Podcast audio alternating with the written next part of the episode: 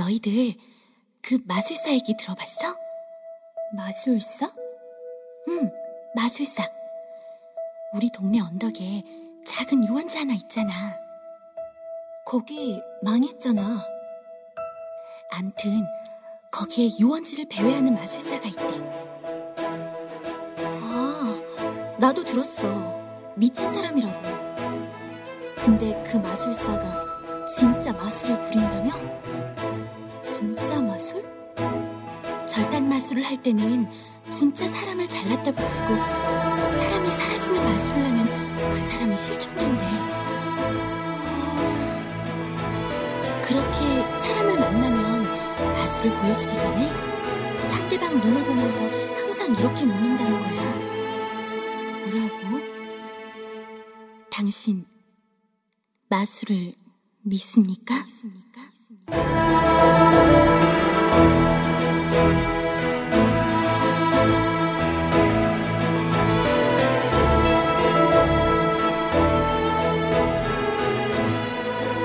Oi, eu sou o Estranho. E eu sou o Judeu Ateu.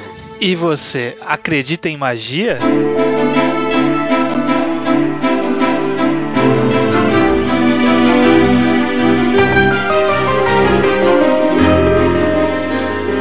Judeu Ateu, estamos aqui para falar sobre Anara Sumanara. Maravilha, maravilha. Essa webcomic coreana, então, embora a gente chame o quadro de mangá enquadrado, esse termo está usado erroneamente dessa vez. É, vocês, o pessoal perdoa a gente, né? É, é, não, não vejo problema, né? Então, de qualquer forma, então, o nosso primeiro manhua enquadrado, Webtoon é enquadrado. Webtoon enquadrado, e nós vamos discutir a Nara Sumanara. E você que de repente está chegando hoje aí, não nos conhecia, está conhecendo agora, nesses programas a gente discute o mangá com spoilers. A Aham. gente fala do mangá como um todo, não com o objetivo de apresentar o mangá para vocês. O mangá já foi apresentado em alguns podcasts passados, foi recomendado, Aham. e aqui a gente quer falar livremente, né? Então, não é um review, é uma conversa sobre. Não vai ter sinopse, a gente vai chegar metendo o pé na porta. Né? Exatamente. Então, se você não leu, leia. A leitura não é demorada, então você não vai perder tanto tempo da sua vida. São Uhum. três voluminhos, tem uma quantidade de páginas um pouco maior do que o volume normal japonês, mas a leitura flui muito maior porque as páginas são tem menos balões de fala, né? Porque é o formato de webtoon é mais ou menos assim, então é uma Uhum. leitura bem, bem fluida, bem fluida. Bem dinâmica também, né? Uhum. Uhum, Concordo. Então, va- vamos começar a falar. Então, se você não ouviu, saia, leia, volte aqui. Tá. Aviso dado, não estou com a consciência livre. Beleza. Judeu, até o primeiro vamos conversar sobre como você chegou a Nara Sumanara, né? Vamos conhecer como, como nós conhecemos a obra e o que achamos de uma forma geral, da nossa experiência, para depois a gente começar a abordar os aspectos específicos. Então comece por você. Eu conheci a Nara Sumanara quando estava sendo lançado ainda. Uhum. É, eu, eu via de vez em quando lá no Manga Updates e tinha uma época que no, ma- é, no Manga Updates ele pegava um, um ranqueamento bem alto lá nos mangás. Eu, eu conhecia quando estava sendo lançado e aí quando terminou eu fui ler e foi uma leitura fantástica. Era uma época que eu estava tentando conhecer um pouquinho mais dessa, dessa mídia, essas webtoons, esses formatos verticais, essa coisa diferente. Eu queria bastante. Fiquei, sempre fiquei um pouquinho mais receoso, porque parecia ser um shoujo, meio que nem tanto, e não sabia direito o que pensar dessa obra. Mas um dia eu tomei coragem e foi uma experiência muito fantástica. Minha primeira leitura eu fiquei embasbacado. Eu saí falando por aí que é o melhor mangá da minha vida. Melhor mangá não, né? Melhor manhua e é fácil de classificar, né? Porque não são, a Uhum. quantidade de manhuás são bem menores do que a de mangás. Com certeza. Dá pra falar sem medo. Mas eu também conheci nessa época que ele tava com altas posições lá no Manga Updates. E eu tinha visto, eu falei, caraca, parece ser interessante. E aí deixei lá na wishlist, porque tava meio devagar os scans. Aham. Aí eu falei, eu vou, ler um dia. E aí, tipo, depois. Sumiu, e aí sumiu, E aí foi ficou, foi, foi, ficou lá, ficou lá. Vou ler um dia. Um dia eu. Como toda wishlist, ficou lá. Você fez o post, eu falei, pô, legal, vou, vou ler um dia. e aí passou, aí você recomendou, eu falei, porra, vou ler um dia. E aí um dia eu li. Uhum. Um dia eu li e realmente é muito bom. Eu gostei bastante. Eu tinha até lido o começo no, no antes de, de fazer essa leitura que eu concluí. Eu tinha até lido um, um, ou dois capítulos, só que eu não tinha entrado nesses dois primeiros capítulos, né? Eu não tinha pego qual é que era da história, assim. Uhum. Eu tinha achado que era que, que ia ser muito experimental, talvez, né? Porque os dois primeiros capítulos ele tem bastante experimentação ali, né? Ainda. Colagem também, uhum. já tem nos primeiros capítulos, um monte de coisa, né? Uhum. Aí eu fiquei, é, não sei, não sei, mas aí acabei indo e, e aí tô aqui, eu gostei, gostei bastante. Eu acho também que eu consigo afirmar que é o manhwa que eu mais gostei até uhum. aqui. E é realmente muito bom. E é muito bom. É, eu acho que, que uma das coisas que mais faz a gente ficar empolgado no final da leitura, feliz com a obra, é que quando a gente comentou sobre por que ler mangás, né? Uhum. Que acaba se estendendo por aí, a gente falou que é uma, é uma mídia meio que do futuro, né? A gente tá acompanhando ela agora, a gente tá vendo ela crescendo agora. E as webtoons são isso, eu acho que na forma mais cru e verdadeira possível, né? É uma mídia uhum. de agora, tá acontecendo agora. E quando é uma coisa voltada para a internet, porque essa obra foi lançada na internet, você fica meio receoso. Ah, será? Não teve serialização, não teve ninguém financiando isso direito. Uhum. E quando você vê que deu certo, né? Você fica muito empolgado. Eu tive. Eu, eu lembro que eu senti isso. Eu fiquei feliz por uma obra é, virtual ter dado tão certo assim. É, é, é, até interessante, né? Porque a gente fala que o quadrinho ele já é uma coisa diferente, né? O Webtoon já é uma, uma inovação do, do formato quadrinho, né? Que já é, já é uma mídia nova. E a Nara Sumanara especificamente, ele faz umas experimentações além de ser um webtoon, né? Ele, é. ele, ele não só utiliza o formato vertical, que é uma coisa comum, né? Agora nesse, nesse tipo de, de, de mídia, mas ele faz umas experimentações diferentes de como compor quadros, como compor as imagens, né, utilizando colagem verdadeira mesmo, né? O dinheiro tá ali todo, uhum. todo estranho, ou tem a casa que é feita de papel recortado lá do, do, do, moleque. Você vê, particularmente, e aí uma pequena crítica, mas eu, eu não considero uma, um demérito da obra, você vê que ela, é, que ela é bastante repetitiva em utilização de alguns quadros. Sim. Principalmente os establishment shots, sabe? Aqueles, aqueles quadros para mostrar mostrar, ó, agora estamos na escola. Sabe? Eu acho que aquele, é... aquele quadro do Estamos na Escola é usado um milhão de vezes. Aquele quadro Muito. Estamos na Cidade um milhão de vezes. Estamos lá no circo mais um milhão de vezes. É, é com certeza, com certeza. Ele repete bastante e os rostos também não se variam tanto, né? É, é uma coisa bem simples. Só que se tornou uma, uma identidade da obra, isso, né? Aham, uhum, esse estilo. Tirando o, o, Como é que era o nome dele? O Il Deung, todo mundo é bonito, né? Tipo, uhum. Não tem ninguém feio no mangá. Só quem é vilanesco, né? É, criou uma identidade, com certeza. Um ar meio próprio, né? Uhum. Uhum. Esse, juntando isso e todas as outras características que tornam a obra muito própria, tipo preto e branco, né? Esse estilo é, de, de usar cores específicas em momentos específicos, né? Uhum, uhum. Dá um contraste bem interessante. É uma obra bem, bem única mesmo, né? Você bate o olho e fala, ah, isso aqui é a Nara Sumanara. Não, total, total. E isso que você falou de cor, né? É, é interessante muito essa utilização do fundo preto, né? Que a página, ela é preta, padrão dela, né? E, tipo, ele uhum. se torna torna branca num flashback só, então é. é, é... Ah, é, o contrário, eu não, eu não tinha parado pra pensar por esse lado, de, de quando foi flashback ficou branco, né? Que uhum. é o uhum. oposto do que se usa. É. Uhum. Eu acho que até talvez seria um grande problema para publicar Nara Sumanara no Brasil, por exemplo, porque todos os papéis teriam que ser pretos originalmente, ia ter que ser colorido, lá no meio tem uma, uns jogos de ah, cores. Tá. Deve ser um, um, livro físico bem caro de, de se produzir. É, eu não sei como ficou isso fisicamente, porque as páginas são grandes mesmo. Eu, porque eu, eu, baixei aqui, acho que do Manga Traders, e o que veio para mim foi a versão. Encadernada, né? É, acho que é o que tem o Scan, a versão encadernada mesmo. Uhum. Não sei, não tenho certeza. E ela é mais vertical mesmo assim, né? Uhum. Não tenho certeza como saiu esse livro. É. Deve ser algo bem interessante. É, fica a curiosidade. É, mas vamos falar um pouquinho sobre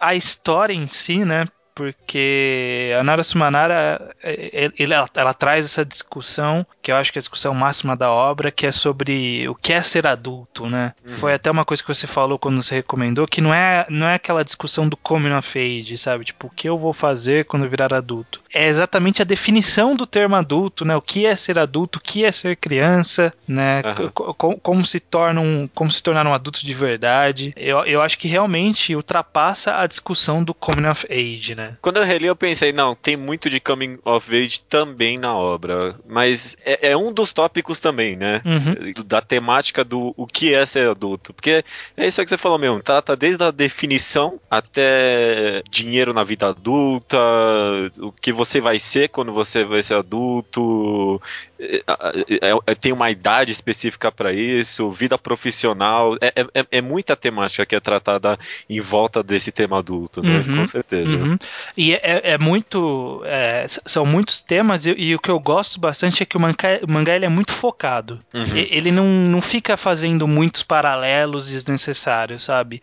A história tá ali, é aquilo, né? Um universo bem fechadinho ali fala, ó, a gente tá vendo a visão da menina lá da AE uhum. e co como ela vê o mundo, ela vai interagir com esse cara, vai ter esse outro menino que no começo vai parecer que ele é um antagonista, mas depois a gente vai ver que é uma história sobre o crescimento dele também. Fechou. São, é esses três caras e os personagens é, bem, bem secundários mesmo, né? Tipo, são esses três e os secundários só. E secundários, que só servem pra empurrar os outros, empurrar um pouquinho a história. É. Mas, de fato não tem muita, quase nenhuma necessidade. E, e, e é muito bom como o autor ele usa da arte para contar essa história junto, né? Porque é, é o que você falou, né? Daquele uso de cores específicas, mas não só de cores específicas, como de colagens e tal. Que muito simbolismo, né? Muito simbolismo. E, aliás, o simbolismo dele eu acho que é muito interessante, que ele é um simbolismo muito fácil, sabe? É um, é. é um simbolismo que ele é bem acessível, ele não, não, não, tem muito segredo, sabe? Você olha e fala assim, pô, que legal, o cara quis transmitir isso aqui. E é isso, sabe? Tipo, ah, o menino tá andando na, no, no asfalto, né?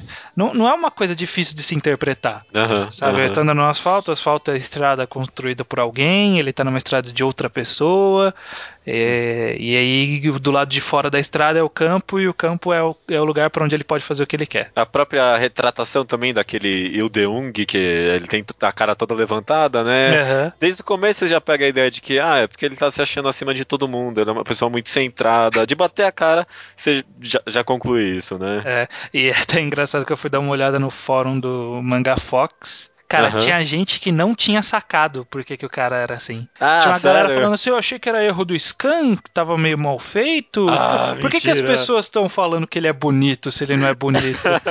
a pessoa não. A pessoa tava totalmente away, sabe? Nossa, ah, é, é, ler muito tangencialmente também a obra, viu? Puta que pariu. Não, mano, eu falei, cara, não, se mata, sabe? Porra, é o mínimo, é o mínimo. Tipo, é muito é. óbvio. É, é muito óbvio. É, é engraçado, é, pior que não tem é, conexão nenhuma, mas ele lembra o Pum Pum também, né? Essa, é, é, esse desenho dele, né? É, um pouco, né? Um pouco. É tipo, sei lá, não tem lógica e conexão nenhuma, mas a primeira vez que eu vi, nossa, parece o Pum Pum, mas acho que o, o autor não teve nada a ver com é, isso. É, é, acho que foi, foi uma, uma grande coincidência, né? Uhum. E, e, e, sobre os personagens, Judeu, o que, que você achou dos nosso, do, do, nosso trio de personagens que são centrais da história, né? A E, o R, né? Que é o, o mágico. E o, e o Deung, né? É, é, engraçado que todos, no momento que foram introduzidos, eu não gostei muito de nenhum. a própria AE, aí eu não sei direito a pronúncia, eu achei que ela era muito chorona e o, o autor tava dando muito dramatização pro negócio dela. No começo, quando eu li, eu senti, ai, tá bom, você quer que eu tenha dó dela tanto assim? Você sentiu isso no começo? É, seja... eu acho que foi por isso que eu acabei ficando um pouco segurando no começo, quando uhum. eu li da primeira vez, que era essa coisa de, tipo, tá, ela tá na merda, ela tá com a roupa rasgada, e aí fica, tipo, batendo nesse negócio da roupa rasgada, sabe? Do, da, da meia calça rasgada. Aí você uhum. fica assim, tá, beleza, saquei a ideia, vai, vai, vai. e, e é dramatizado demais no começo e meio que, tipo, afasta você de se identificar com o personagem. No começo, para mim, essa acho que é uma crítica que eu tenho. Da dramatização excessiva no começo, porque a, os pais abandonaram ela, ela tá morando sozinha com a irmã, é, não tem dinheiro para comer e ainda por cima rasgou a calça dela, e agora ainda por cima o cara para quem ele tá trabalhando tá começando a assediar ela. É muito, é muito tragédia de uma vez é, só. É. E ela fica naquela, sou suja, e você fala assim, cara, calma. é, é, a outra menina vai lá e joga o dinheiro. Puta, não, é, é terrível no começo. É. E aí você fica, você afasta, porra, eu sou, não sou tão miserável assim também. O que, que eu tenho a ver com essa história? Uhum. Mas durante, você cria um, um, certo afeto com os questionamentos que ela se faz, né? Porque. Uhum a pobreza é um problema dela, uhum. mas um pouco no sentido de pobreza, pobreza, mas mais no sentido de eu quero crescer e ter mais dinheiro quando eu for mais velho, né? Uhum. Que é uma coisa que todo mundo pensa. Não vou dizer que todo mundo faz, mas é um negócio que qualquer pessoa pensa, poxa, eu quero ser melhor quando eu for mais velho, eu quero ter mais dinheiro, eu quero uhum seguir uma carreira profissional melhor. Uhum. E nesse sentido, acabou me conquistando bastante. É, eu, eu acho que, que a, a, identificação com ela surge a partir do momento que ela passa a interagir com o mágico. É. Porque o mágico ele é uma figura tão anormal para nosso, os nossos conceitos e, uhum. e, as reações dela para as coisas que o mago o mágico faz é as mesmas reações que a gente tem. Sabe? É. Tipo, ele faz uma, uma mágica, entre aspas, a gente fala assim, porra, que truque que ele fez? E ela fala, porra, que truque que você fez? É, uhum, ela fica, uhum. ela duvida todas as vezes que a gente duvida. E ela meio que é. acredita todas as vezes que a gente meio que acredita também. Ah, puta, é, é exatamente, viu? É, a reação dela é muito crível, né? É muito real. É muito real. Na hora que ela fala assim, tipo, tá, cara, para de viajar. É a mesma coisa que a gente tá pensando, uhum. sabe? Tipo, pô, cara, para de viajar um pouco. É, arruma essa vida, cara. O que você tá fazendo, é, né? exatamente. Uhum, aí, puta, aí que surge a identificação com ela, né? Porque é, ela faz a visão da gente mesmo, assim. É, uhum. é, é, muito, é muito direto. E, e por outro lado, o mágico, justamente, ele, eu acho que ele é interessante justamente por ele ser essa figura tão alienígena, essa figura tão estranha que a gente que tá fora dos nossos padrões, que a gente fica meio interessado para entender qual é que é a dele. Você fica naquela. Qual é que que, mas esse cara ele acha que é mágico? Será que ele é mágico mesmo? Aí quando a gente descobre que não, a gente fala assim, porra, esse cara é doido. É, será, que ele é, é, é doido mesmo? É, eu, eu, gostei muito no começo desse negócio que você comentou de a gente até meio. Até o finalzinho eu ficava. Será que ele é mágico? Será ele podia ser mágico, né?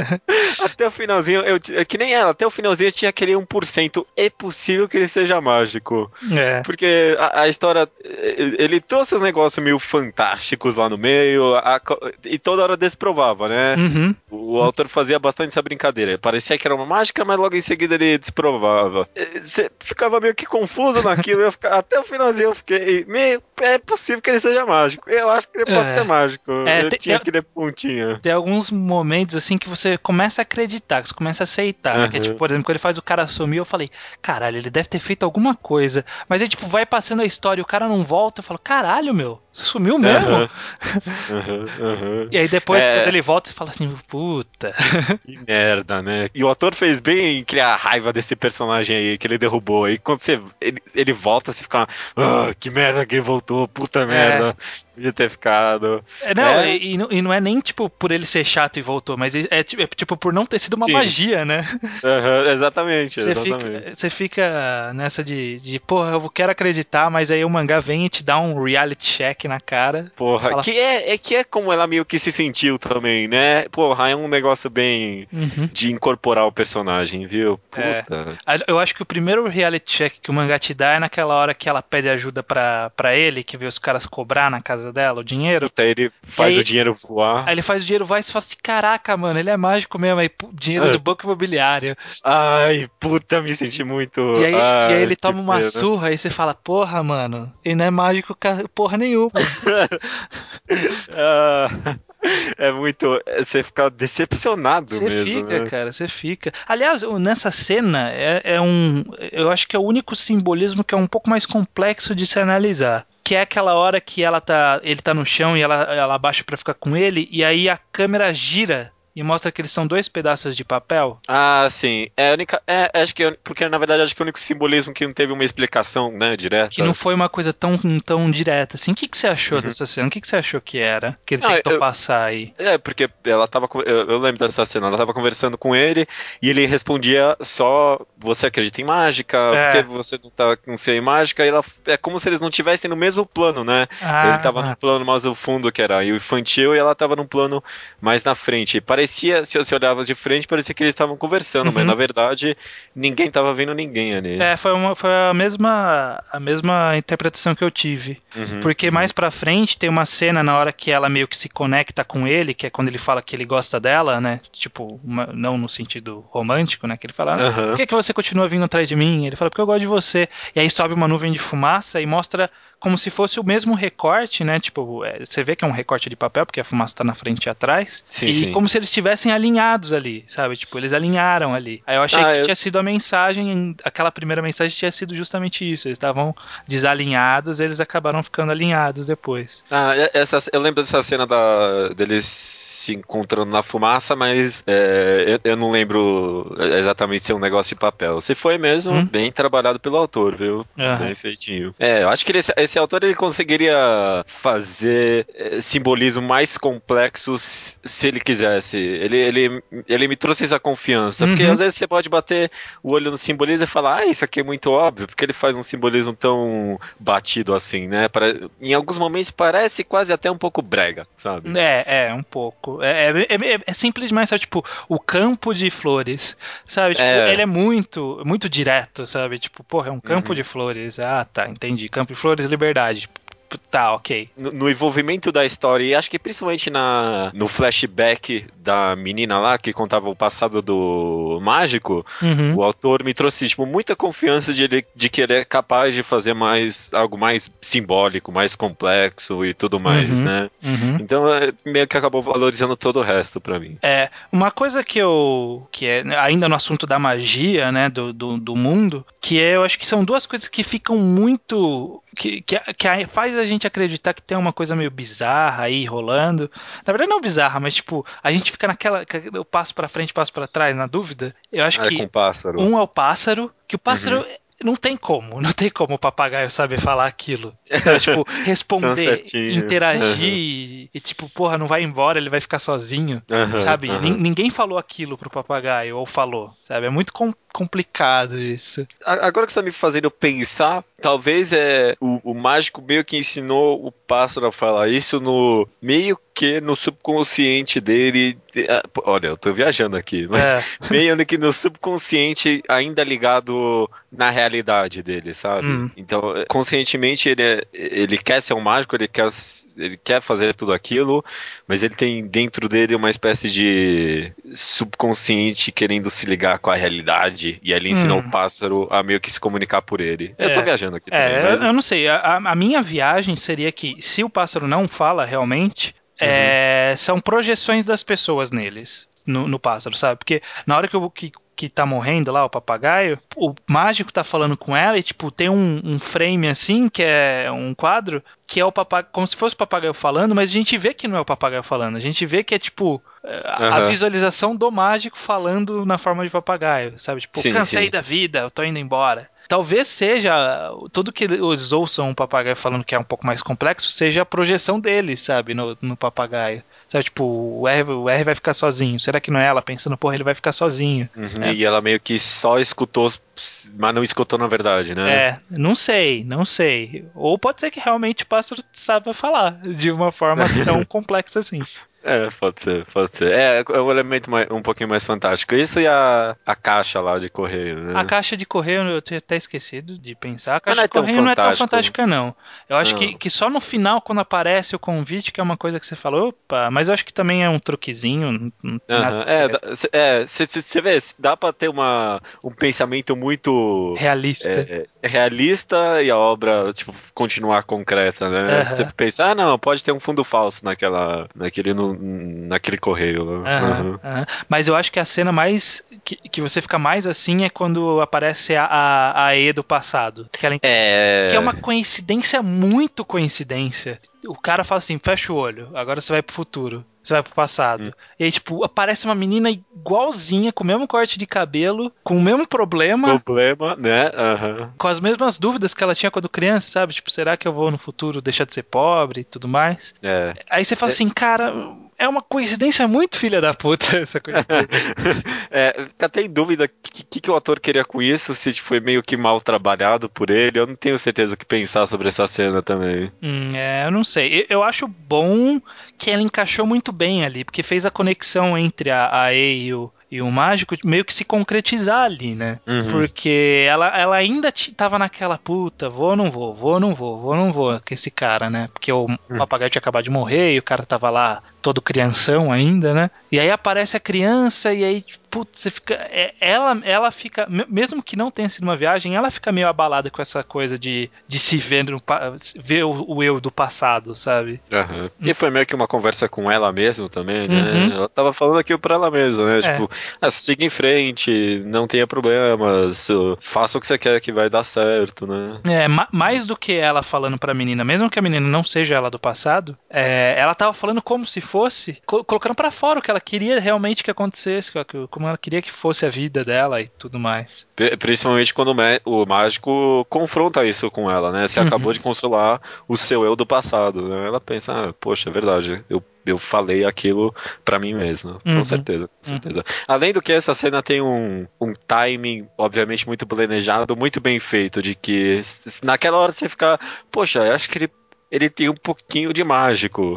e, e, e, logo em seguida uh, revela o passado dele. É.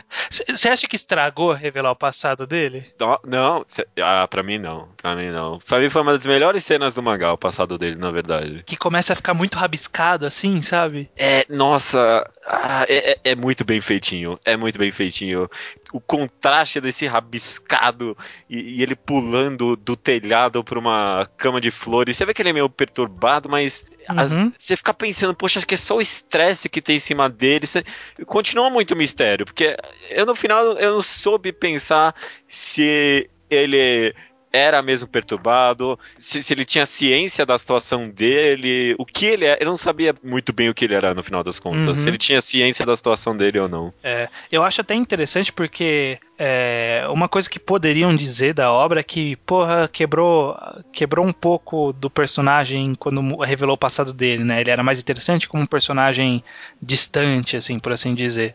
Mas, ah, mas eu, eu, penso, eu penso justamente que, igual a você.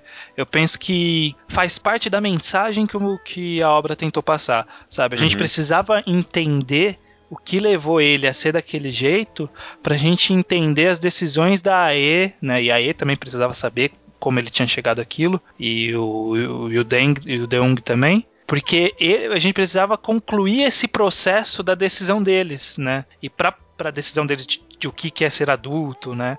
É, e esse processo de deles definirem o que é ser adulto passava por entender o que, que passava na cabeça do mágico. Aham, aham, concordo. E, e, e, é isso, usou isso e ainda por cima não matou todo o mistério, uhum. né? Você também sentiu isso no final, de que não dava para saber muito bem qual é a dele no final das contas? Não, não, até porque o flashback, de, de uma forma muito, muito, é, muito bem feito pelo autor... Muito é, engenhoso, né? Foi contado por outra pessoa. É. Então, de, de qualquer jeito, a gente não tem certeza de tudo daquilo, né? Porque é um relato. Acho que é tão, é. tanto por isso que ele é tão rabiscado assim né? Porque ele é uma coisa imprecisa, sabe? Não, não, não tá passando exatamente tudo do personagem ali. Isso que é legal. Manteve é. um mistériozinho, né? Que é daquela coisa, será que ele tá maluco? Ou será que não? Como é que é? E, mas ao mesmo tempo revelou coisa, né? É, não, em nenhum momento a gente teve um, um, balão interno, uma fala interna do mágico, né? É. é. ficou criptografado tudo que ele falou até o final. Até o final. Uhum. Ele não perdeu. É essencial o flashback, não estragou em nada a obra. Eu é. acho muito bem proveitoso partindo por, um, por terceiro personagem, né? Uhum. A gente parece que não comentou tanto dele, que é o Yu Deung. E a gente não comentou tanto dele, mas ele é um ótimo personagem também, viu? Ele é muito interessante, né? Uhum. E, e para mim foi o mesmo esquema. Eu não gostei muito dele no começo, mesmo porque acho que não era pra gente gostar dele, né? uhum. né? O, o autor criou pra gente que não gosta, para que a gente não gostasse. É.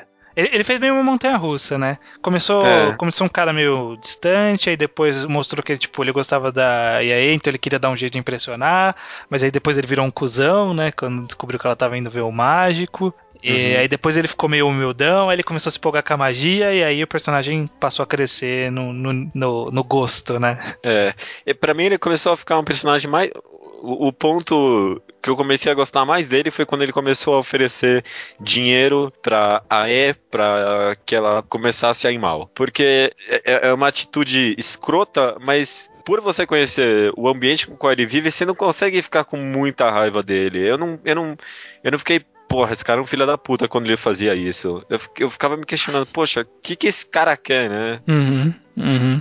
Eu, eu achava um pouco. Eu, eu não eu, eu, desgostava, eu achava ele, ele meio filho da puta, assim. É, mas até a hora que o, que o mágico che chegou e encontrou ele falou assim: Você. É legal essa, esse asfalto aí que você tá pisando, né? Meio frio ou não? E é aí que o personagem começou a mudar para mim. Que eu falei assim: Caraca, o autor não jogou esse cara de graça aí, ele não jogou para ser antagonista. Foi aí que eu hum. percebi que, que a construção ia ser um pouco mais complexa né, em cima dele, né? Porque até aí parecia que ele ia ser, né? Tipo, o, o cara que atrapalha tudo. É. é tentou, tentou ser legal e não conseguiu, aí começou a dar dinheiro, aí começou a ir atrás da menina. Aí você fala, ah, esse cara vai ser o vilãozinho, entre aspas. Mas no final não é. foi, né? Quem foi foi aquela outra garota lá. É, aquela, cabelo branco. Aquela outra garota é aquele figurante que se passou por mágico. Ah, é, aquele filho da puta teve também. Do nada, o cara nem apareceu na história. Do nada ele apareceu pra ser o figurante. Foi meio esquisito mesmo. É, mas uma pergunta, aliás, dessa menina, acabei de lembrar. Você acha que o, o mágico ia matar ela na primeira vez que ela foi lá no, no coiso? Quando ela entrou naquela caixa? Porra, mano, foi uma cena tensa pra caralho, né? Uhum. Mano, eu fiquei. Eu, eu, lembro, na primeira vez, na releitura também, eu fiquei segurando firme na cadeira. Puta que pariu, mano. E a outra garota também só pensava, que esse cara vai fazer? É, porque, é... porque tinha todos os boatos ali, né, dele, tipo, uhum. olha, o mágico sumiu uma galera aí, parece que ele corta as pessoas. Cara, claro que, que depois que a gente conheceu ele, parecia que era só, só boato, mas aí na hora que ele uhum. começou a fazer isso, eu falei, caraca, ele é louco mesmo. ele é louco, né? Eu conheço essa mágica, não é feita assim. Né? É. é foi, foi... É... Eu, eu fiquei apreensivo. É porque parecia que talvez fosse uma mágica, mas na hora que ele começou a empurrar e a menina falou que conhecia ele, parou, eu falei, caraca, ele tava intencionando fazer alguma coisa de ruim ali.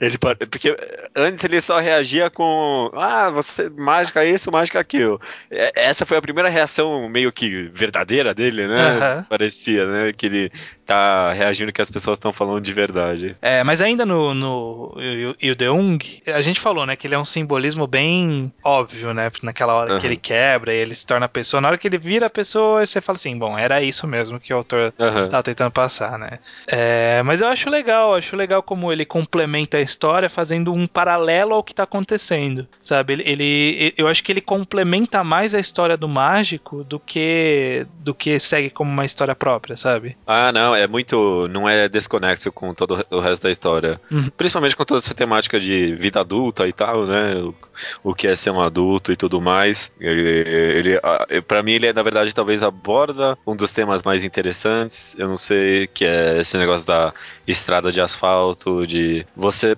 de, de às vezes você ter a sua vida toda planejada, mas o que significa isso, né? De uhum. viver o agora. Ele, ele quer viver o agora, mas ele não sabe se deve viver o agora e tudo mais. É. É, é, é. ele traz, o autor traz esse negócio do Carpe Diem de uma forma muito interessante, porque as pessoas meio que jogam isso, né? Às vezes, ah, vive o momento, mas o que, que, é isso, né? O é. que, que é viver o momento? O que significa isso? E ele trabalha um pouco com isso. É, eu, eu acho até, inclusive, que eu, acho, eu não sei se você tem mais algum ponto que você quer abordar, mas eu queria trazer esse último ponto que eu acho que é o mais complexo e o mais interessante da obra, uhum. que é essa discussão da definição final que o autor meio que chega sobre o que é magia, o que é ser adulto, né? Porque eu vi muita gente fazendo um paralelo falando que essa história era meio Peter Pan, sabe? Tipo, ah, ser criança eternamente hum. e não sei o que. Mas eu, eu acho isso bullshit. É, eu também não, não discordo com isso, essa visão. Porque eu tenho a impressão que a mensagem final do autor é, ele fugiu daquele clássico ah, é você ser uma criança para sempre. Sabe? Uhum. Não é você ser uma criança para sempre, é você fazer o que você quer porque a criança faz isso. Você não faz isso quando você fica adulto, porque você tem mil problemas. E, e, e o mágico, ele, ele, ele fala isso. Ele fala, pô, faz o que você quer. Ela fala, não, eu não posso fazer o que eu, o, o que eu, quero, que eu quero, né? Eu tenho que tenho que cuidar da minha vida, né? Eu tenho uma irmã, eu tenho que pagar as dívidas. Aí ele fala: Não, eu não quero que você só faça o que você quer. Eu quero que você só não faça o que você não quer. Sabe? Tipo, que, que não seja tudo que você faz, seja algo que você não queira fazer. É. Ele fala, faz metade, metade. E... É, é, é, ele fala basicamente isso, né? Faça metade, metade. E, e, é meio que o mangá, o que o mangá chegou no final das contas, né? Ela trabalhava de mágica e o trabalho dela ajudava a pagar a, a faculdade que ela estava fazendo e tudo mais, né? É, ela estava uhum. sem tempo para estudar, mas ao mesmo tempo ela tava. É, era um trabalho, né? Era uma obrigação, mas ao mesmo tempo ela estava lá gostando de certa forma do que estava fazendo, né? Uhum, uhum, e eu acho que, que a mensagem, essa mensagem é uma mensagem tão simples, mas é, é, importante, né? É esse carpe diem, né? Que é, porra, faz aí, cara, faz o que você quer. Mas, mas é um carpe diem mais realista, sabe? Tipo, faz o que você quer, não esquece. É bem não, realista. Não esquece das suas responsabilidades, mas quando você tiver um tempo, faz o que você quer. É, e é, isso justamente não é. E, e, não fuja de tudo também, né? Uhum. Que nem o, o, pai, no final das contas, foi arranjou trabalho em outro lugar e começou a dar dinheiro para as meninas, né? Poxa, eu achei isso muito feliz, viu? Eu achava, eu já tava meio triste porque eu achei que no final o pai ia fugir de novo e ia Não deixar ia ela sozinha. Né? E, e, quando deu esse finalzinho, ele nem deu tanta atenção para isso, mas eu achei muito bem feito, muito feliz, casou muito bem com essa mensagem final de meio a meio, eu concordo uhum. com isso. É, é porque já era, é até interessante, né? Porque a gente vê que os dois extremos é a mãe do, da AE e o pai, né? Porque o pai uhum. ficou naquela, vou fazer o que eu quero. E a mãe ficou naquela, não, eu tenho que cuidar da vida, então fodam-se vocês aí.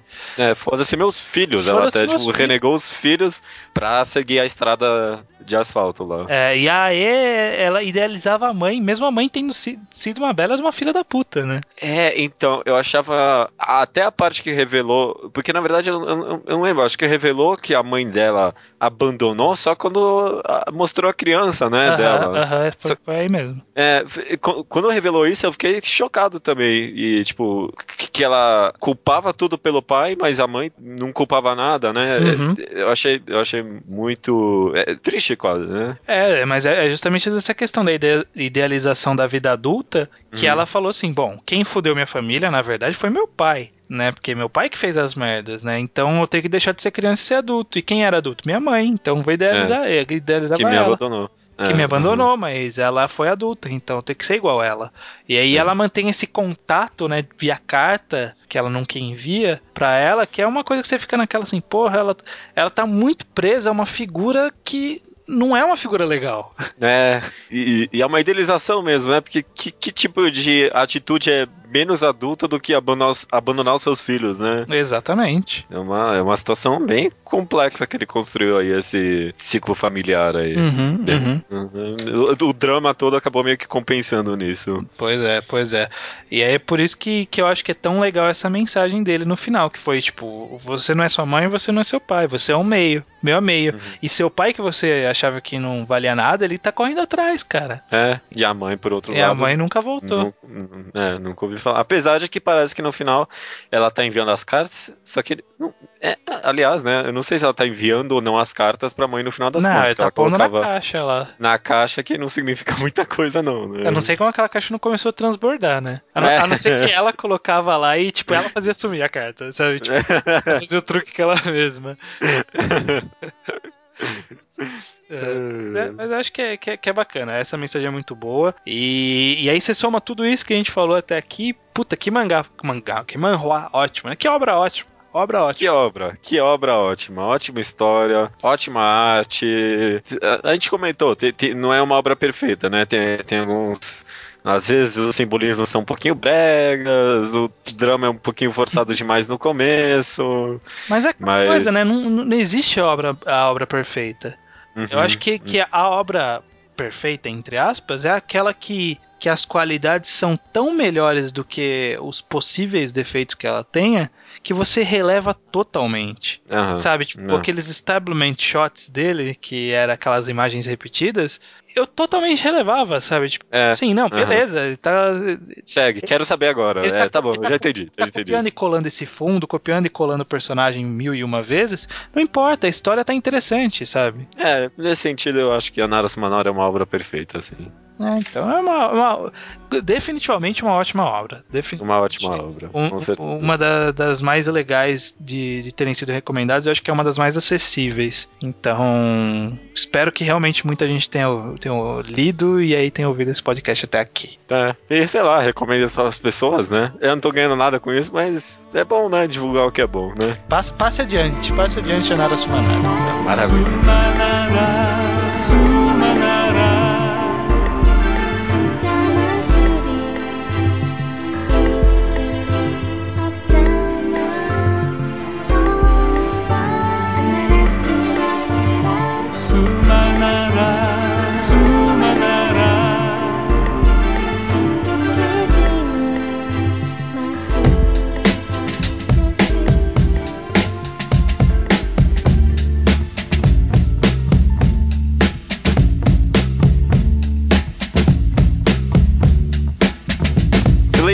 E-mails, então, estranho. Leitura de e-mails do episódio número 59 sobre Slice of Life. Pedaços da vida. Ué. Vamos lá, vamos lá. Muito bem qual é o nosso contato, Judeu Ateu? O contato do Mangal Quadrado é mangalquadrado.gmail.com. Muito fácil, não tem erro. Para esse e-mail você pode enviar opiniões, sugestões, recomendações. Você pode enviar o seu Slowpoke Report, que é mangás que a gente recomendou e que você leu. Você passa a sua opinião pra gente, a gente gosta bastante de ver. Ou recomendações, a gente gosta bastante de recomendações em áudio que vocês passem pra gente, porque a gente coloca elas no programa, que nem neste programa, né, estranho? Justamente neste programa, no final dele, logo após agora a leitura de e-mails, vocês vão ouvir quem foi escolhido. Na verdade, quem leu o post já sabe quem foi escolhido. Mas quem foi escolhido como recomendação ouvinte dessa semana, que vai ter o direito de escolher o próximo mangá quadrado. A gente não sabe é. qual vai ser a próxima vez que a gente vai fazer esse, esse esqueminha aí, mas também vai ter um outro anúncio lá na recomendação. Então, fiquem ouvindo, fiquem ouvindo. Fiquem espertos. Então, vamos já partir para o Slowpoke Report, que a gente fala sobre os mangás, mas também a gente fala sobre e-mails atrasados, né? Às vezes as pessoas ouviram um podcast atrasado sim, sim, e aí sim. querem, para não deixar em branco, a gente faz uma passada rapidinha pelo, pelo comentário da pessoa. Como, hum. por exemplo, o Matheus Barcelos, de 18 anos, Santana do Livramento, no Rio Grande do Sul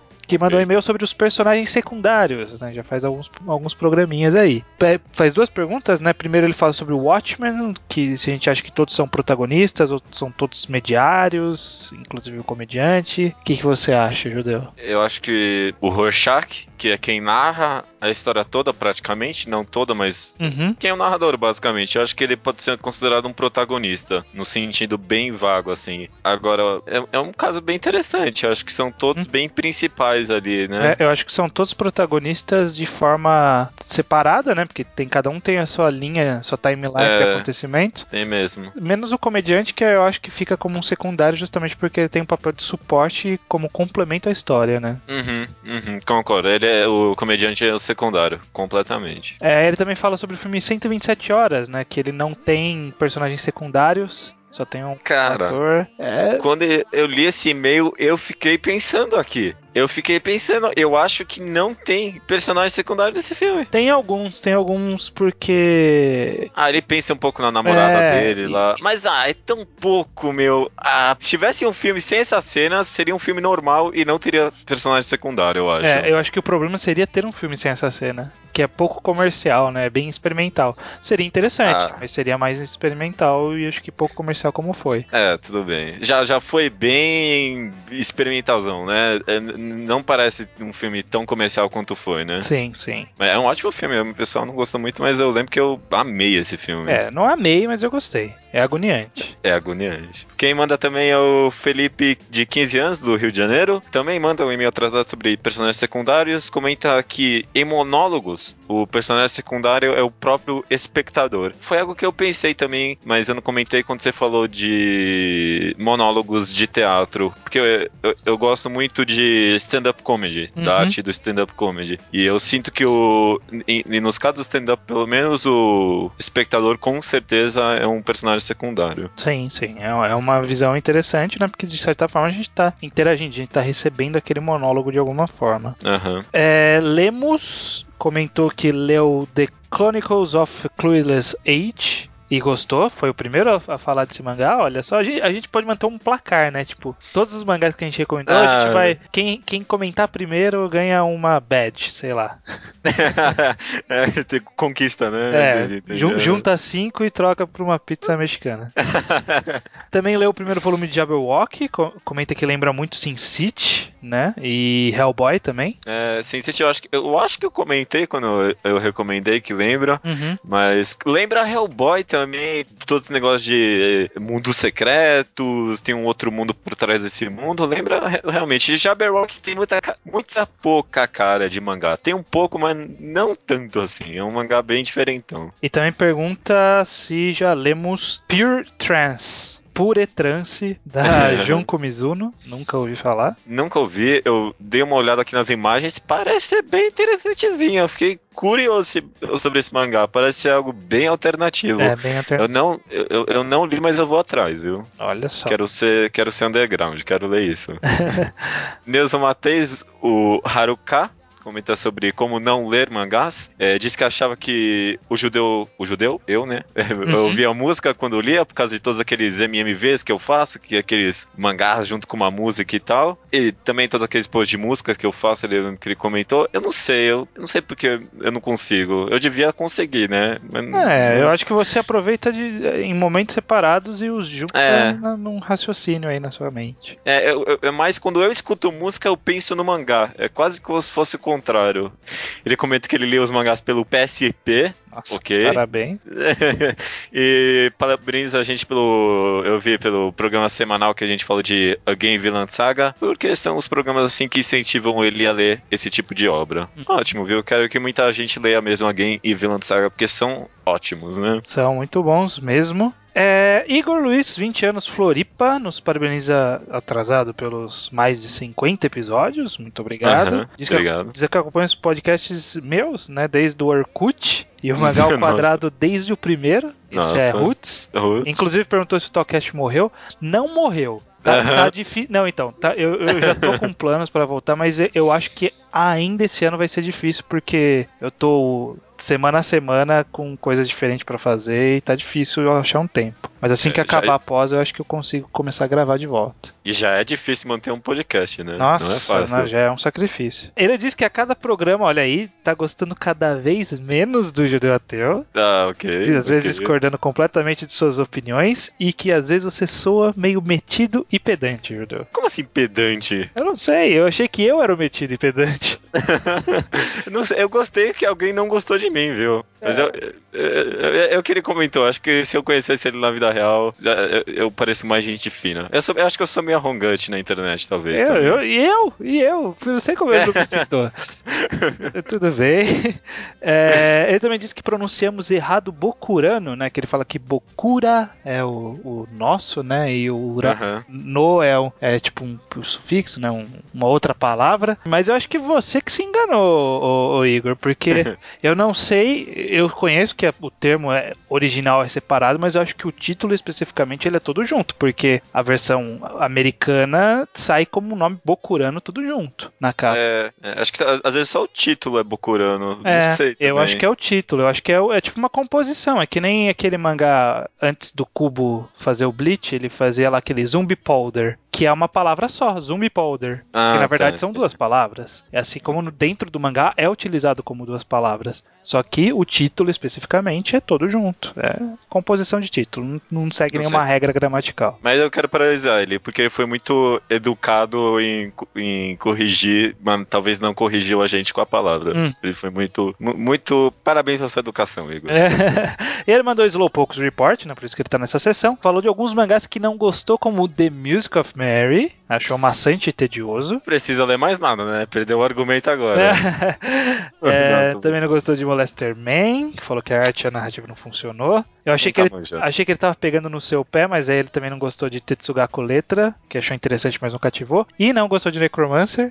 Primeiro, é o primeiro. Primeiro. Coincidência, não sei se é ou é não. É que ele leu antes da fama do mangá, né? Ah, tá, entendi. Mas por... Antes da gente recomendar também. É, né? exatamente. Mas por outro lado, gostou de algumas obras que são um pouco comentadas, como Koganeiro, Orange, que ele me odeia o resto da vida por causa disso. claro. Socrates in Love, eu não tenho, não tenho certeza se alguém mais comentou. Uhum. Spirit Circle e Again. Gosta de coisa boa também. Não tá tão pouco manjão assim, não. É. Tudo bem. Partindo para as rapidinhas comentários dos blogs. É, Hadim800 recomenda a webtoon The Gamer, em contrapartida à recomendação que fiz lá de DICE, que também trata sobre gamificação da vida, não sei direito. Não cheguei a ver, mas vou dar, vou dar uma olhada. The DICE tá saindo os capítulos semanalmente, tô achando que tá bem interessante ainda, viu? Tô, tô curioso para o que vai dar desse mangá. Tenho que ler ainda, tenho que ler ainda. O Taka pergunta se alguns mangás históricos poderiam ser considerados como slice of life, como por exemplo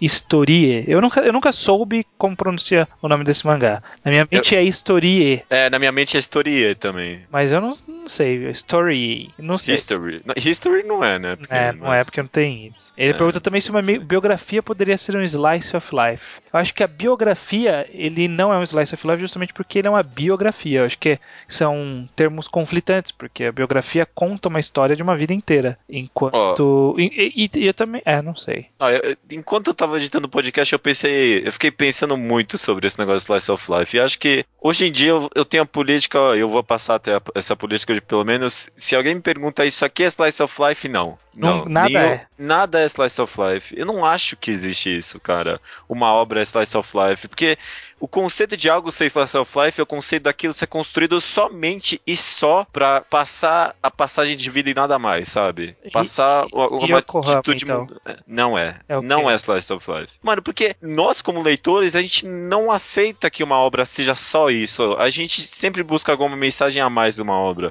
Meu, Yokohama não trata só sobre o dia a dia, trata sobre é, viver para sempre, trata sobre futuro pós-apocalíptico da humanidade, sobre. Não é só retratação de momentos. Trata sobre, tipo, viver o momento, apreciar as pequenas coisas. E, nada, nada é só slice of life. É, as então, coisas. É, é, aí isso cai naquela coisa que a gente falou sobre a, a pureza de um slice é, of life, né? Existe... Não existe slice of life puro. É, a, a gente vai abordar isso ainda nos e-mails mais abaixo. Mas é isso aí. De qualquer jeito, acho que tem mangás históricos que poderiam ter elementos de slice of life. Histori Historie tem, com certeza. Tá certo, tá respondida a pergunta então. É, o Diego Carneiro Câmara recomenda o quadrinho americano Ghost World, que te, diz ele que é muito tem muitos elementos de slice of life. É, diz que é sobre duas garotas recém-formadas que saem pela cidade assim fazendo julgamentos cínicos sobre as pessoas. Eu gostei dessa sinopse, parece ser um, um HQ que eu gostaria de ler, sim. Vou, vou, vou atrás, vou é. atrás. Foi publicado no Brasil. Eu sei, eu já anotei, Fast Comics está chegando e aí eu acho que eu vou pegar lá. É, calma aí, acho que eu vou guardar para comprar muita coisa na Fast Comics também. É. Fabiano Aguilar Correia, primeiro ele ele mandou comentário e e-mail, mandou por e-mail falando que não sabe se a gente lê comentários. Sim, a gente lê comentários. Alguns aqui que a gente comentou agora, inclusive, são comentários. Mas a gente normalmente dá preferência por e-mail, então é Smart Move.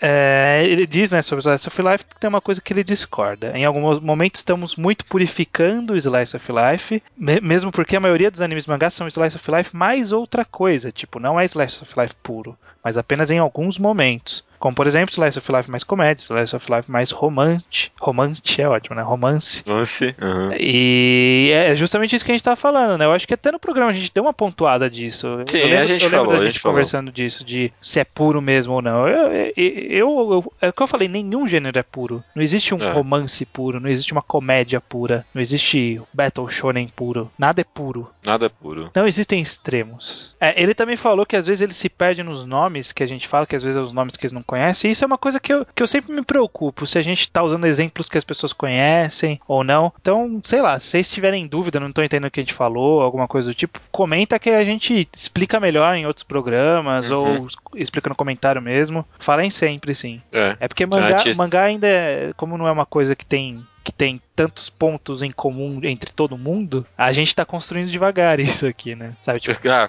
Cita, assim? Citar Pum Pum. Não é uma coisa ah, tá. universal tá. entre todas as pessoas do mundo que leem é, que, mangá. mangá. Assim, uhum. mas, mas, por exemplo, o Poderoso Chefão, mesmo que as pessoas nunca tenham assistido, todo mundo conhece. É, então, com certeza. Né? qualquer coisa nos perguntem, essa é, é, a dica. É, e também a gente sabe que a nossa pronúncia nem sempre é a mais correta, então é, é. nada mais justo que as pessoas perguntem. Uhum. Partindo pros e-mails que a gente recebeu, a gente recebeu um do Neuso Matheus, vulgo Haru K. Olá, castzeiros, que tenho certeza que leem isso mesmo que eu sempre os, mande os e-mails atrasado. Lemos mesmo. Lemos uhum. mesmo. É, gostaria de notificá-los de um Slowpoke Report que não tão Slowpoke Report assim. A Hiro Nosora. Uhum. Li uma série por recomendação do Estranho em casts do Mangatologia e atualmente estou alcançando, até onde foi traduzida pelo menos. Dito isto, saberiam me informar se ainda estão traduzindo? Você sabe, Estranho. Pois é, bem-vindo ao clube. estão traduzindo, mas não estão editando. Mas é muito, muito legal, cara. A Hironossora, olha, desenterrou porque fazia tempo que eu não citava, mas a Hironossora é muito bom. É, é, o, é, o, é o Slam Dunk da Magazine. Ah, acho que você já comentou esse mangá aqui também. Não tenho certeza. Deve ter comentado de passagem. Ele continua aqui sobre o Slice of Life. O gênero se foca em expor determinado trecho da vida de um personagem e sua história se focam em acontecimentos corriqueiros onde não há necessidade de mudança drástica. Sendo assim, mesmo sem existir existir uma evolução eminente de Yokohama por focar nos personagens, é um character driven, quero dizer, todo Slice of Life puro é necessariamente um character driven? É, é primeiro que o puro a gente já conversou. Né? É, é. mas, mas em vez de. Eu acho que quando alguém falar puro, eu vou pensar em. Não, não eu não consigo ma, supo, engolir Supondo que a gente fosse aplicar porcentagem de gênero para cada obra, por exemplo. Não, não, Mas, mesmo não, assim, não, por exemplo, eu, eu, não engulo, eu não engulo isso aí. Não, não. eu sei, é uma forma de dizer. Mas, por exemplo, Yokohama seria, sei lá, 80% Slice of Life. Hum. É, ok. O que eu tô dizendo é que ele, a maioria dele é Slice of Life, então quando alguém fala uma obra Slice of Life, significa que é uma obra que se foca mais nisso. Talvez. Eu não sei se se foca mais nisso também, mas. Ah, se foca sim, vai. A gente conversou sobre isso. Será que Yokohama, o objetivo dele é mostrar o dia a dia somente Nada mais. Não, não somente. Não, mas o maior objetivo do mangá é mostrar o dia a dia, você acha? Sim, porque se você olhar o número de capítulos que envolve mostrar o dia a dia. É, é até estatístico eu, isso. É, é, que quando eu penso nisso, eu penso que, tipo, uh, talvez o objetivo seja passar uma mensagem de você aproveitar os pequenos momentos, da forma com que a história é contada. Eu não vejo como o foco final dele. Como que a gente falou? Ah, a gente falou muita coisa já. deixa, é. eu, aguardem o segundo Slice of Life. Eu ainda acho que dá pra falar sobre isso. ok, você monta a pauta desse então. Tá ok. É, Fábio Emílio Costa ele diz. Eu começo o e-mail justamente assim, ó. Acho que não existem Slice of Life puro. Concordo. Vejo o caso de Genshiken e Azumanga Daioh. Eles possuem elementos de comédia, mas o normal é falar do que acontece de diferente na vida dos personagens. Acredito que Slice of Life pode ter tudo que o mangá anime normal, mas isso não é o foco. Olha aí, Judeu. A história é justamente sobre o que as pessoas fazem. Em Azuma Gadaio existem momentos de ação, de moe fanservice, mas basicamente tudo é sobre a história da, da Shio-chan e suas amigas. O mesmo acontece em Geishiken. Ele também cita aqui no e-mail um The Last of Life que a gente não tinha citado, que eu nem conhecia, chamado Some Days Dreamer. Não sei se você já ouviu falar. Não. Desconheço também. Ele diz que é muito bom, que é sobre uma, um mundo que descobriram a magia, né? Um, um Japão moderno que descobriram a magia. E é sobre uma menina que começa a aprender isso. Parece interessante. Uhum. Se pararmos para. Eh, se, se quiser, mande uma recomendação em áudio. se pararmos para pensar, no Slice of Life o foco é sobre o crescimento de personagens enquanto ser humano muito mais do que qualquer outra coisa. Para não mencionarmos apenas Slice of Life, Ricardo no Go mostra demais a evolução do Ricardo, não apenas enquanto jogador de Go, mas enquanto pessoa. Basta comparar o Ricardo zoeiro do primeiro episódio com o Ricardo uhum. focado no final do arco do Sai. Diferentemente do caso de Bleach, onde vemos personagens cada vez mais demolidores, mas sem mudar um átimo enquanto pessoas. Ricardo no Gol foi um exemplo que eu pensei, mas não queria mais dar porque a gente já tinha dado muito exemplo. Eu acho que tem bastante elementos Slice of Life em Ricardo. Sim, bastante elemento, mas eu, eu acho, eu sinto muito mais elementos de esporte. Justamente uhum. porque grande parte do mangá se passa em partidas, ou em preparação é. para partidas. Mas em preparação, porque as partidas, né, duram um capítulo no máximo. As né? partidas a gente não, não vê elas, né? Uhum. Fala, ah, começou a partida, ah, ganhei. É, é basicamente. ou, ou, ou, acontece a partida, tal pessoa tá ganhando, tal pessoa tá ganhando. Só falam pra gente, é, né? Exatamente. É, alguém tem que explicar. Mas, é, não sei. Tô pensando aqui ainda sobre o conceito de Slice of Life puro. Você entende porque é um negócio meio difícil de absorver assim? Sim, mas é o que eu falei, não tem nada que, que, é puro. Tem nada que é puro. É bom, tá bom. Eu vou, eu vou viver feliz com Aliás, esse conceito. não tem nada que é puro, exceto o coração do Vegeta, que é puro ódio. puro ódio, puro ódio, tá certo. E eu acho que esse programa, programa 60, é o programa Uma Hora. Que tal? Ok. 60 minutos. 60 minutos, dá pra fazer muita coisa em uma hora. É, cara. Que... Quantos miojos dá pra fazer em uma hora? Dá pra fazer. Depende, se você fizer simultaneamente vários, vai depender de quantas bocas tem o seu fogão. Ah, legal, legal, legal. Eu tinha. Eu, eu já vi fogão com 10 bocas uma vez. É, mas isso é industrial, né? É, sim, industriais. É. Olha quantos miojos daria pra fazer hein, em uma hora. Numa escala Mais industrial, 100, né, cara? Mais de 100 miojos, meu amigo. Você poderia fazer miojo e vender. Isso chama-se lamen. não, lamen não é um miojo. É tipo um miojo, só que feito na Melhor. Melhor.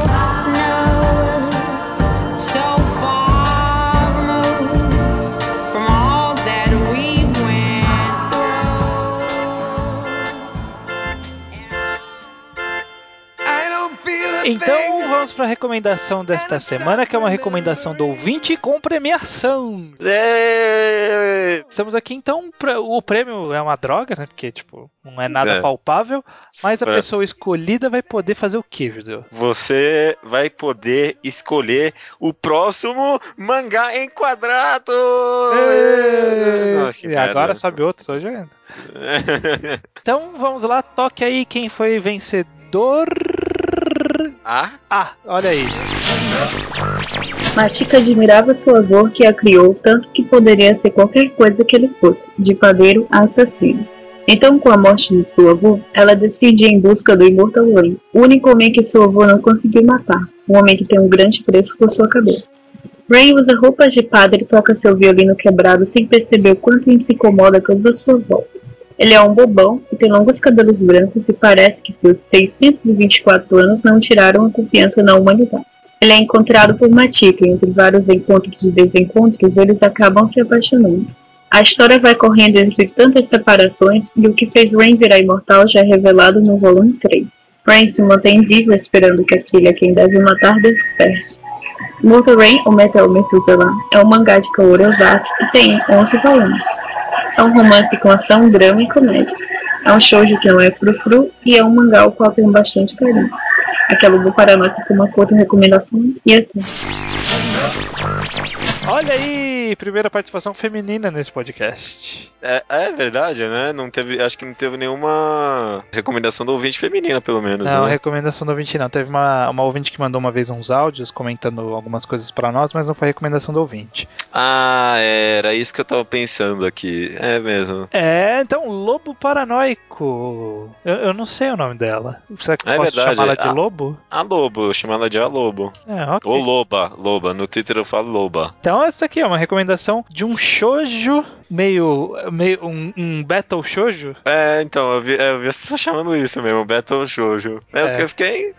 Já, já, já tinha me falado muito bem desse mangá, Immortal Rain, né? É, ela chama de Immortal Rain. O Manga Updates nos chamou de Meteor Matuzela. Ok. Qu quais foram os motivos que a gente escolheu essa recomendação, Judeu, especificamente? Uh, a gente achou interessante porque, teoricamente, a gente já vai comentar isso, a gente vai passar a fazer mais recomendações do ouvinte. Eu acho que é interessante interessante a recomendação do ouvinte é vir algo que a gente não recomendaria se não viesse pela, pelo ouvinte, se não viesse por você. Então, uhum. muito difícil a gente recomendar shoujos, e ainda mais sendo um shoujo assim meio termo de linha entre o shoujo e o shonen. Eu li que aborda vários gêneros, na verdade, um monte de coisa aí. Então, toma aí, uma coisa que talvez a gente nunca recomendasse, que parece interessante, vocês mudarem, não ficarem tão presos à nossa opinião também, né? É, exatamente. Eu, eu gosto de. A gente sempre fala que gosta de ser desafiado de vez em quando, para sair um pouco da nossa zona de conforto, né? Eu lembro que uhum. Gisele Além, né, foi uma recomendação mais ou menos assim, que você é, ainda tem que ler. Tenho que ler mesmo. E então eu, eu escolhi justamente porque esse Outside the Box eu, foi a minha escolha na nossa votação interna aqui, porque uhum. foi algo que, que realmente, tipo, eu nunca chegaria sozinho sozinho nessa obra. Fiquei curioso Achei, pela descrição, parece uma, uma história bem interessante, né? Esse uhum. negócio de todo, toda uma trama aí, personagem imortal. Personagem imortal é sempre uma coisa interessante. É mesmo, viu? É mesmo. Então, fiquei curioso. Gostei, gostei da recomendação. Eu vou atrás, porque eu tô, tô, no escuro, tô no escuro e vou atrás. Também vou atrás. Loba, fique na linha que a produção vai falar com você. É, exatamente. Entre em contato conosco. mande por e-mail. Qual, ou se quiser, chama a gente no Twitter, que é mais rápido também. É, pode ser para dizer qual vai ser o mangá que teremos que enquadrar. Lembre-se de não ser muito comprido, né? Ou se for comprido, pegar só uma quantidade pequena de volumes e nos Aham. notifique para passarmos essa notificação adiante. Beleza. E, ah, e, aliás, você comentou de passagem, né? Vamos fazer esse anúncio oficial? Oficialmente, recomendação do ouvinte uma vez a cada três programas. Eu, estranho e ouvinte, né? Exatamente. Vocês viraram oficialmente o terceiro participante do Mangá Enquadrado. Aham, parabéns, parabéns. Muito bem, muito bem entraram na rotação de recomendações então, parou de ser a cada três, a cada cinco programas, né? Cinco, cinco, cinco, cinco. Vai ser a cada uhum. três, vai ser. Eu não sei quem que é o próximo, é você ou sou eu? Acho que sou eu, né? Não, eu acho que sou eu. Bom, supondo que seja você, vai ser você, eu, ouvinte. Você, eu, ouvinte e o resto da vida. Aham. Uhum. Até, ter, até ter um convidado, né? Porque a gente faz aquele bem bolado. Ah, é verdade. Aí fode tudo, né? Bom, tudo bem. Mas, a gente se vira. Mas tudo bem, então mandem mais recomendações, porque agora a gente vai precisar de bastante. A gente já tem algumas arquivadas que a gente vai começar a usar com mais frequência, para justamente uhum. dar, dar, vazão ao que está acumulado aqui. Mas... Não queremos decepcionar ninguém. Exatamente, mas vão mandando, vão mandando que, que quanto mais melhor. Mais melhor, eu também acredito nisso. Então, até semana que vem? Até semana que vem. Fechou.